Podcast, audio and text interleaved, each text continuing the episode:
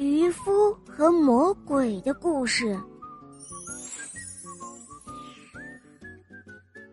很久很久以前，有一个老渔夫，他呢家里很穷，渔夫就靠打鱼为生，但他每天只打四网鱼，因为他并不是一个贪心的人。有一天中午，渔夫来到海边，撒下了网，等了一会儿。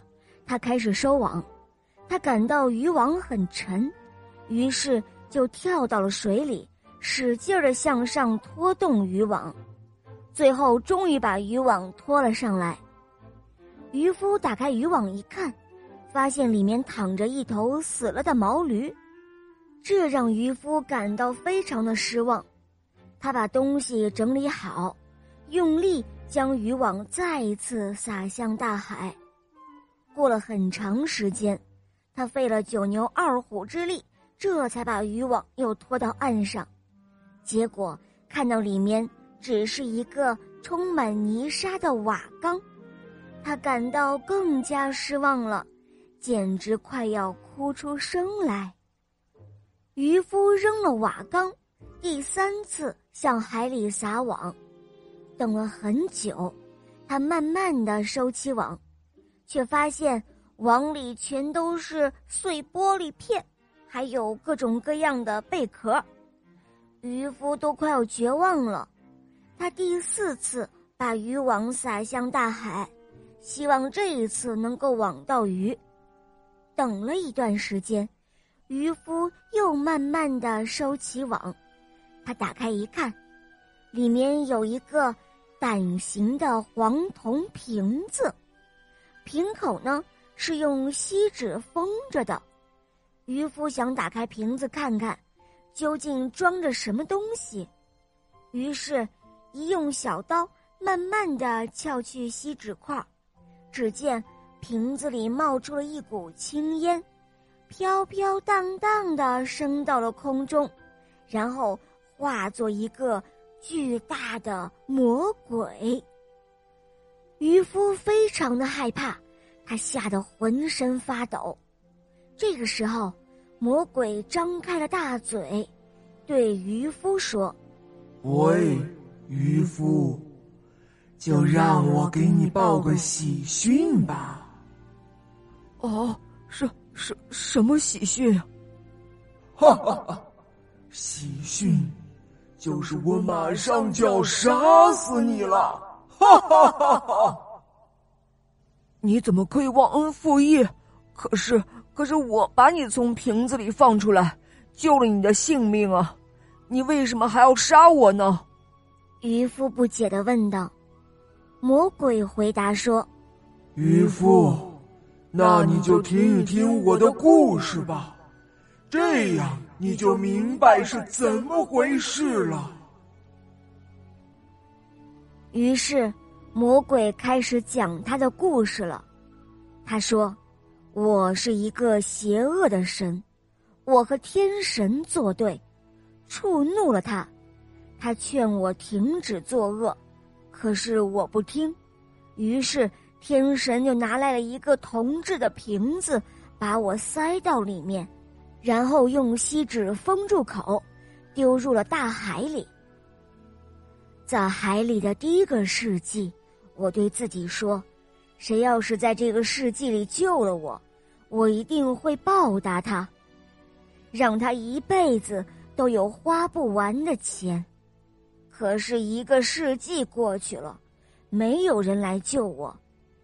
在第二个世纪开始的时候，我想，要是在这个世纪里有人救了我，我必须要报答他。替他挖出地下所有的宝藏，可还是没有人来救我。到第三个世纪开始的时候，我对自己说：“谁要是在这个世纪里解救了我，我一定会报答他，满足他的三个愿望。”可是，仍然没有人来救我。我在海里待了整整四百年。我感到很生气，于是我发誓，谁要是现在来救我，我就要杀死他。但会让他选择死的方式。渔夫，这就是我的故事。现在你救了我，你可以选择自己死的方式了。渔夫听了魔鬼的话，感到很害怕。不过很快他就想到了一个办法，他对魔鬼说：“你说你当初是在这个瓶子里封着的，可是……”这瓶子这么小，你的身子那么大，瓶子怎么可能容得下你呢？什么？你居然不相信我能被塞到瓶子里，是不是？魔鬼凑了过来问道。渔夫说：“因为我没有亲眼看到，绝对不会相信的。”只见魔鬼摇了摇身子。化作了一股青烟，慢慢的飘进了瓶子里。等到青烟全都飘入瓶里时，渔夫赶紧拿起了锡纸，把瓶口重新又封了起来。渔夫冲着瓶子大声的喊道：“哦，告诉我吧，魔鬼！现在你希望怎么个死法？我要把你扔到海里，并且……”要在这里盖一间房子，劝告人们别在这儿打鱼。我还要告诉人们，这里有一个魔鬼，谁要是把他从海里捞出来，他就要杀死谁。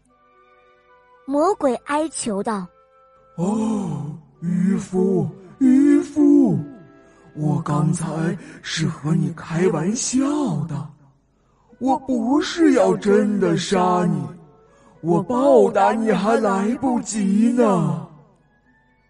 哼，你这个狡猾的魔鬼，我才不会相信你的话呢！哦不，我不敢说谎。你打算怎么处置我呢？此刻的魔鬼语气很谦和。我当然是要把你投到海里，让你一直在那儿住到世界末日。刚才。我劝你改邪归正，不要忘恩负义的杀死我。